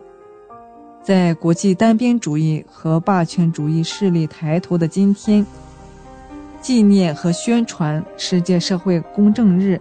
就显得更加有意义了。二零二三年的主题聚焦于我们的共同议程的倡议，也就是通过克服障碍和释放实现社会公正的机会，来加强全球团结和重新建立对政府的信任。因此，二零二三年世界社会公正日提供了一个机会。促进与会员国、青年、社会伙伴、民间社会、联合国组织和其他利益攸关方的对话，讨论加强社会契约所需的行动。由于不平等的加剧，冲突和旨在保护工人权利的机构影响力被削弱，社会契约已出现裂痕。尽管存在多重危机，我们仍有许多机会建立社会公正联盟，并加大对体面工作的投资力度，特别是关注绿色、数字和互利经济以及年轻人。下一个纪念日是二月二十一日的。反对殖民主义斗争日。反殖民主义斗争日是每年的二月二十一日，是在一九四八年八月开始创立，正式确立是在一九四九年的世界民主青年联盟第二次代表大会后。这主要来源于印度的反对英帝国主义的纪念日，旨在让全世界的青少年。都永远记住历史的教训，永不走上历史的老路，不重蹈殖民统治黑暗时期的覆辙。一九四六年二月二十一日，印度海军在孟买进行武装反抗，反对英国的殖民统治之后，印度就把二月二十一日当作本国反对英国殖民主义的纪念日。一九四九年二月九日。埃及开罗学生发动了一万人的大示威，邀请忧国军队撤出埃及。亚历山大的工人和学生也举行示威，遭到当局的镇压。为了抗议这次暴行，埃及的工人和学生组织了行动委员会，号召全体人民以二月二十一日为英军撤退日。一九四八年二月二十一日，世界民主青年联盟和国际学生联合会主持的东南亚青年大会举行了反对殖民制度的示威游行。一九四八年八月，世界民主青年联盟理事会决定每年的二月二十一日为反殖民主义斗争日。一九四九年，世界民主青年联盟第二次代表大会后。二月二十一日正式被确定为反殖民主义斗争日。全世界的青年每年的这一天都聚集在一起，进行广泛的纪念活动，进行反殖民主义教育，促进了世界范围内的青少年的历史教育，促进了世界的合并与合作进程，对世界和平起到了积极而有效的作用。下一个纪念日是二月二十一日的国际母语日。从咿呀学语到齿落舌钝，母语会陪伴我们的一生。每年的二月二十一日是联合国教科文组织设定的国际母语日。对很多人而言，母语承载着族群历史、风俗习惯和文化，象征着。族群身份认同，是游子他乡远归所感受到的那抹暖意，是少小离家老大回，乡音无改鬓毛衰，宜家难度久，同志解方言，也更是我们表达思乡和感情、沟通你我、联系世界的工具。用一个人能听懂的语言同他讲话，能触动的是他的大脑；用一个人的母语同他讲话，你触动的是他的心灵。南非前总统曼德拉曾以此表示：“语言是一个民族必要的特质和基础。”一九九九年，联合国教科文组织提出倡议。从两千年起，将每年的二月二十一日定为国际母语日，目标是向全球宣传保护语言的重要性，促进母语宣传，避免地球上大部分的语言消失。国际母语日被定为二月二十一日，与南亚国家孟加拉国的一段历史有着密切的关联。联合国网站资料显示。一九五二年，孟加拉国还是巴基斯坦的一部分。那年的二月二十一日，达卡大学的学生和其他活动家抗议政府宣布乌尔都语为唯一的官方语言。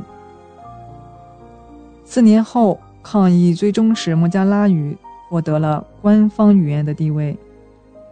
一九九九年，孟加拉国成功游说教科文组织，创建了国际母语日。并在2008年得到了联合国大会的正式批准。文言文、古诗词背诵、阅读理解、作文写作，有很多人回想起学生时代的语文课，都能忍不住头皮发麻。但我们能继续传承数千年的语言文字，形成或婉转优美，或铿锵有力的不同腔调。分支成南北各异的独特方言，已经比许多人幸运多了。联合国2019年估算的数据称，世界上约六千种语言中，至少有百分之四十三濒临灭绝。在教育系统和公共领域中占重要地位的语言，实际上只有几百种。数字领域中使用的语言，更是不到一百种。据称，每两个星期就有一门语言消失，并带走与之关联的整个文化和知识遗产。而随着越来越多的语言从世界消失，语言多样性也越来越受到威胁。在全球范围内，有百分之四十的人口无法用自己从小所说我所了解的语言接受学校教育。澳大利亚。因生物多样性而闻名于世，但对以色列语言教授扎克曼来说，这个国家还有另一个吸引人的地方，那就是语言。据英国广播公司报道，在欧洲殖民者来到之前，澳大利亚曾是世界上语言最多样的地区之一，拥有大约二百五十种不同的语言。但到2019年，只剩十三种还没被列为高度濒危语言。联合国教科文组织总干事奥德雷·阿祖莱说：“母语让不同的使用者心心相印，在共同的背景下充分发展，从而成为社会包容、创新和想象的源泉，也是文化多样性的载体和建设和平的工具。”中国是一个多民族、多语言、多文种的国家。为了促进全社会保护母语、传承中华文化，中国从2006年起开始举办国剧母语日纪念活动，并于2015年启动中国语言资源保护工程，推广和规范使用国家通用语言文字。科学保护各民族语言文字。近年来，中国在保护少数民族语言文字方面做了大量工作，比如使用各少数民族语言文字开设各学科专业、开通少数民族语言知识产权服务平台等，通过保护少数民族语言，使其所承载的文化得到尊重并得以流传。此外，世界上许多国家或地区也都通过各自的方式保护自己的语言。比如，法国通过限制外来语言在正式场合的使用，来捍卫母语权威；英国的威尔士通过立法保障威尔士语合法性，鼓励人们在使用英语的同时也使用威尔士语。对很多人来说，母语是昔日回忆、内心归属感所在，是文化传承、文明密码所在。母语为我们解答了“我是谁，我从哪儿来，我要到哪儿去”的人生哲学问题。正如俄罗斯鄂温克诗人所说的那样：“如果我忘记我的母语和我的同胞唱的歌。”我的眼睛和耳朵还有什么用？我的嘴巴还有什么用？下一个纪念日是二月二十一日的龙抬头。本周二，我们还将迎来二月二龙抬头。中科院紫金山天文台科普主管王科超介绍，中国古人为观测天象，把天球赤道和黄道一带的红星分成二十八个星组，称为二十八宿。二十八宿中，每七宿为一组。东方为苍龙，南方为朱雀，西方为白虎，北方为玄武。东方苍龙包含了角、亢、狄、房、心、尾、鳍、七宿，生动地勾勒出了一条龙的形象。角宿作为龙头。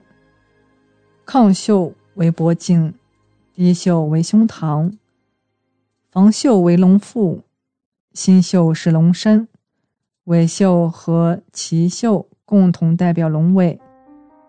王科超说：“龙抬头反映的就是角袖从东方地平线升起的形象，像是龙头抬了起来。”在大约两千年前，中国古人看到的二月二龙抬头。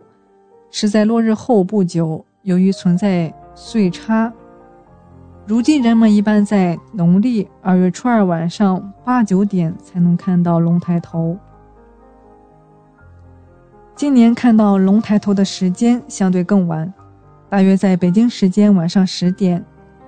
除了岁差经年累月的影响，相同的恒星天象在一天中出现的时间，与公历日期的早晚。也有关系，同一颗恒星每天都比前一天提前大约四分钟升起。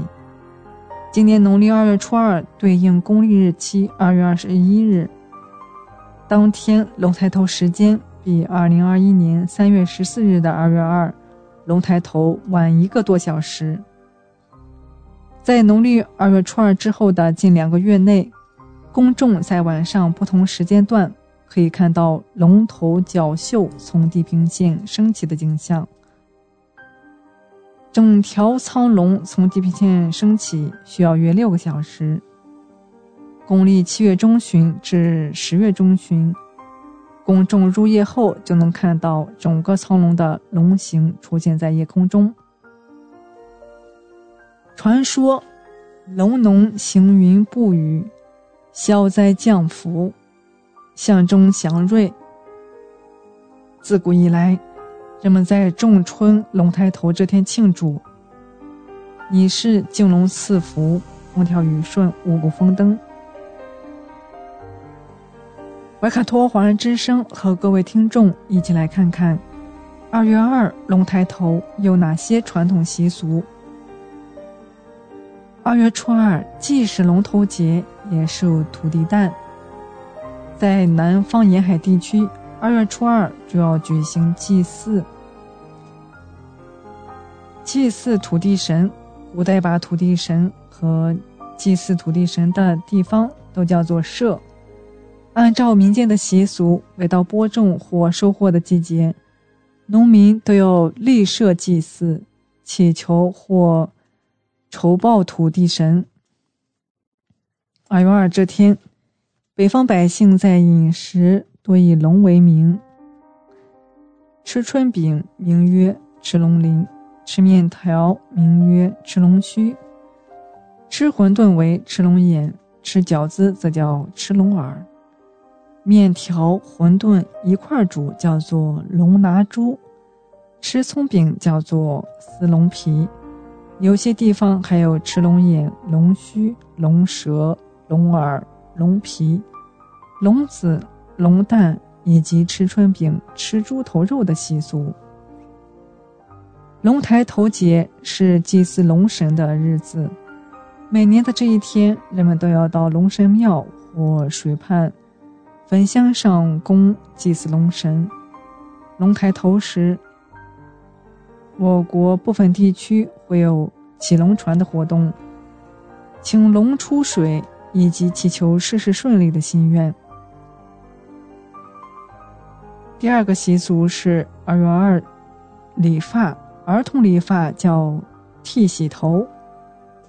借龙抬头之吉时，保佑孩子健康成长，长大后出人头地。大人理发，辞旧迎新，希望迎来好运，新的一年顺顺利利。龙抬头也是农村的农事节，农言曰：“二月二龙抬头，大家小户始耕牛。农时春雨贵如油，倘春雨充沛。”预示着一年的大丰收。今天我们的地球传奇就和大家聊到这里，希望节目主播小峰可以带给听众朋友们一些有趣的话题和知识，能够引起大家的共鸣。马上呢，我们就会进入深受听众朋友们喜欢的生活百科，主持人会和大家一起探索和发现。隐藏在日常生活中的趣味知识和实用技巧，不要走开，精彩稍后继续。聆听我的声音，精彩您的生活，美妙无处不在。怀卡托华人之声，生活百科。怀卡托华人之声中文广播的听众朋友们，我是主持人小峰，我是主持人奥斯卡。感谢大家今晚的陪伴，现在来到了我们今天黄金时段华语播音的最后一个单元——生活百科。这是一个充满了生活小智慧的专题时间，主持人在这里和大家分享各种各样的趣味日常小窍门，让您在生活中更加得心应手。很多听众的孩子还小。对于生活中的一切，他们总是充满了好奇。在这种时刻，如果父母不懂得及时进行教导，很有可能因为孩子懵懂无知出现意外。在很多人的心目中，家是最安全的地方。只要孩子在家中，那么完全没有必要担心。殊不知啊，正是因为父母有这样的错误想法。才有那么多小朋友在家中发生意外。对于每一对家长来说，孩子都是自己家庭的宝贝，他们不忍心让孩子受到任何伤害。因此，为了避免这些情况的发生，父母在平时的生活中应该多给孩子普及生活常识，避免他们因为懵懂无知使自己陷入危险环境之中。最近有媒体报道了一位叫琪琪的小朋友，今年五岁，暑假期间被父母送到了乡下爷爷奶奶家照看。这天，他午睡醒来，发现爷爷奶奶都外出遛弯。因为肚子饿，琪琪便想要使用微波炉给自己打一个鸡蛋。他模仿妈妈的样子，将鸡蛋放入微波炉中。调整好运行时间后，便在微波炉前静静等待。没一会儿，鸡蛋就熟了。将鸡蛋取出后，琪琪小心翼翼地咬下一口。令他没想到的是，这时候鸡蛋却突然炸开，蛋黄飞得到处都是，有很多还飞溅到琪琪的眼睛上。幸好奶奶及时赶回，将他送去了医院，要不然后果不堪设想。经过医生的紧急救治后，琪琪的眼睛已无大碍，只不过脸上因为受到不同程度的烫伤，需要住院观察几天。虽然说经过医生的救治，琪琪已经没有生命危险，但是对于父母来说，这一切却是让他们万分后悔的。他们一方面心疼孩子所承受的痛苦，一方面后悔自己没有在平时的生活中多关照孩子。之所以会出现这样危险的情形，因为琪琪没有基本的生活常识，有非常直接的关系。他将鸡蛋放入微波炉，并不是因为淘气，而是因为并不明白鸡蛋再进入微波炉后，做膨胀引发爆炸。虽然这个是生活常识，但是对于一个五岁的孩子来说，他们并不能理解。其实出现这样的情形，不光是因为孩子天真无知，与父母也有着不可推卸的关系。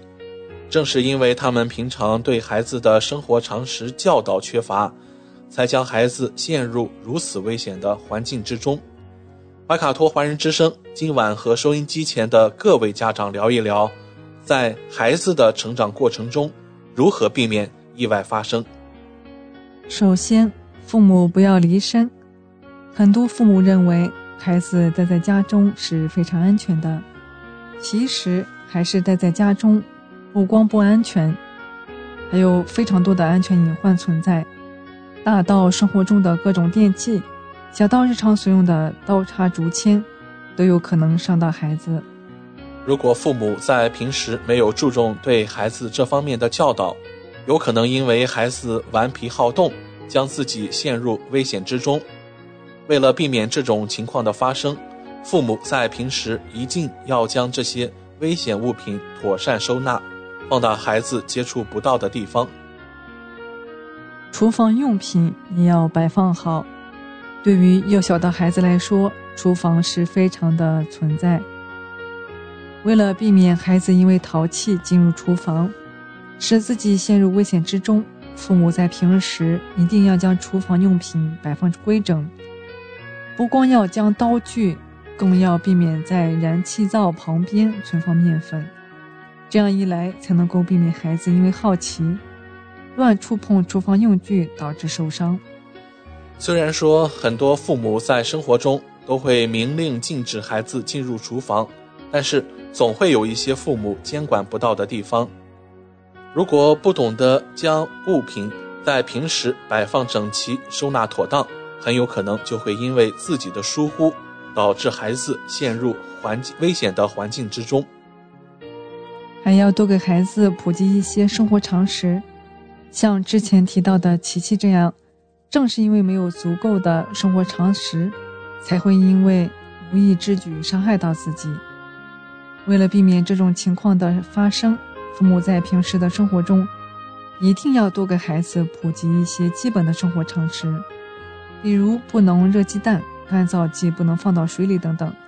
为了保护好孩子，让他们健健康康成长，父母在任何时刻都不能掉以轻心。众所周知，带孩子是一件非常辛苦的事情。如果在带孩子的过程中，父母不能够做到细心谨慎，那么极有可能因为监管不力导致孩子受伤。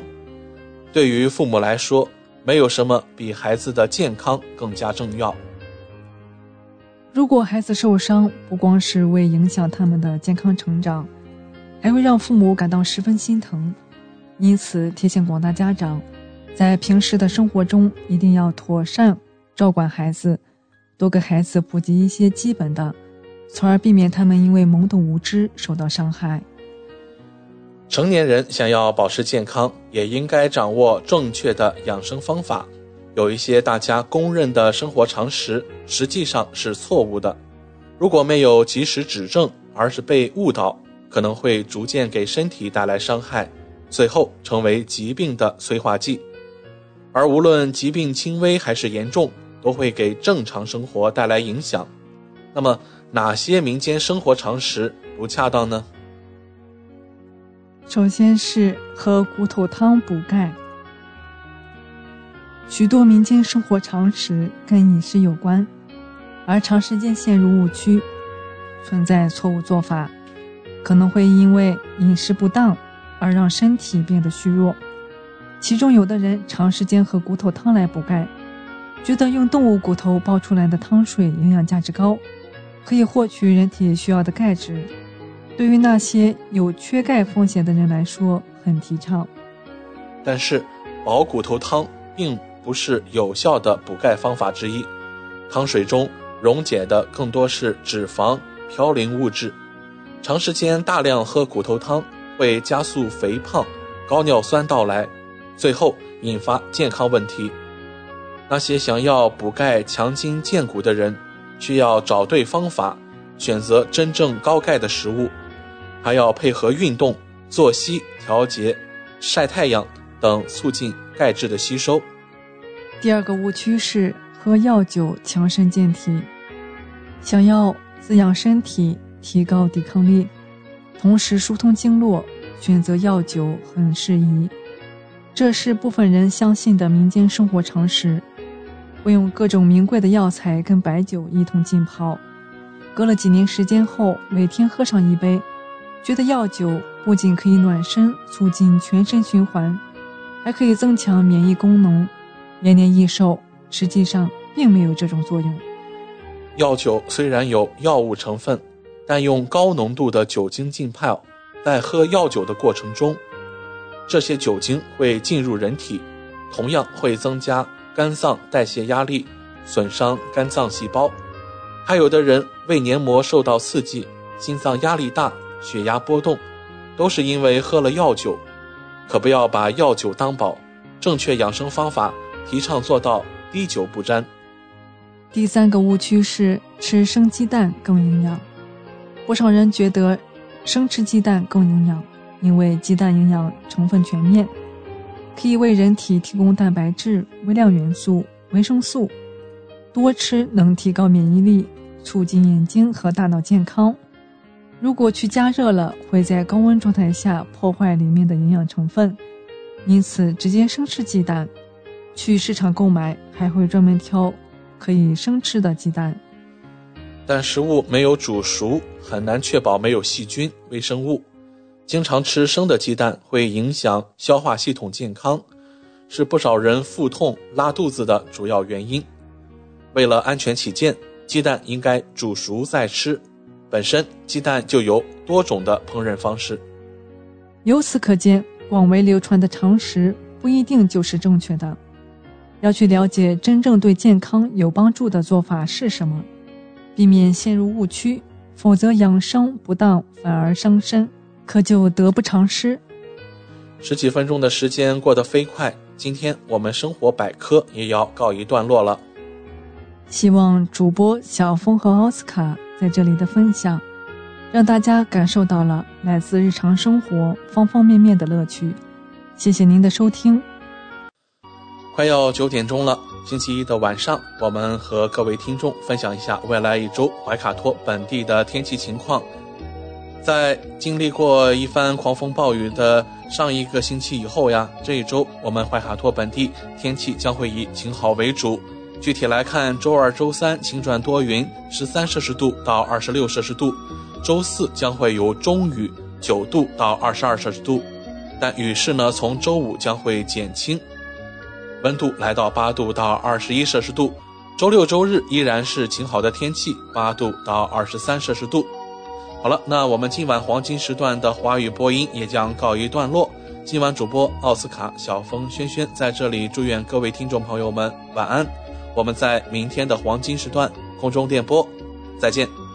怀卡托华人之声，音质天成，悦动人生，伴我随行。怀卡托华人之声，音质天成，乐动人生，伴我随行。You are listening to Waikato Chinese Voices. Follow our radio, share the world. 您正在收听的是 FM 八十九点零怀卡托华人之声广播电台节目，我们在新西兰为您播音。For more episodes, use the accessmedia.nz app for iOS and Android devices, or subscribe to this podcast via Spotify, iHeartRadio, or Apple Podcasts. This free FM podcast was brought to you with support from New Zealand On Air.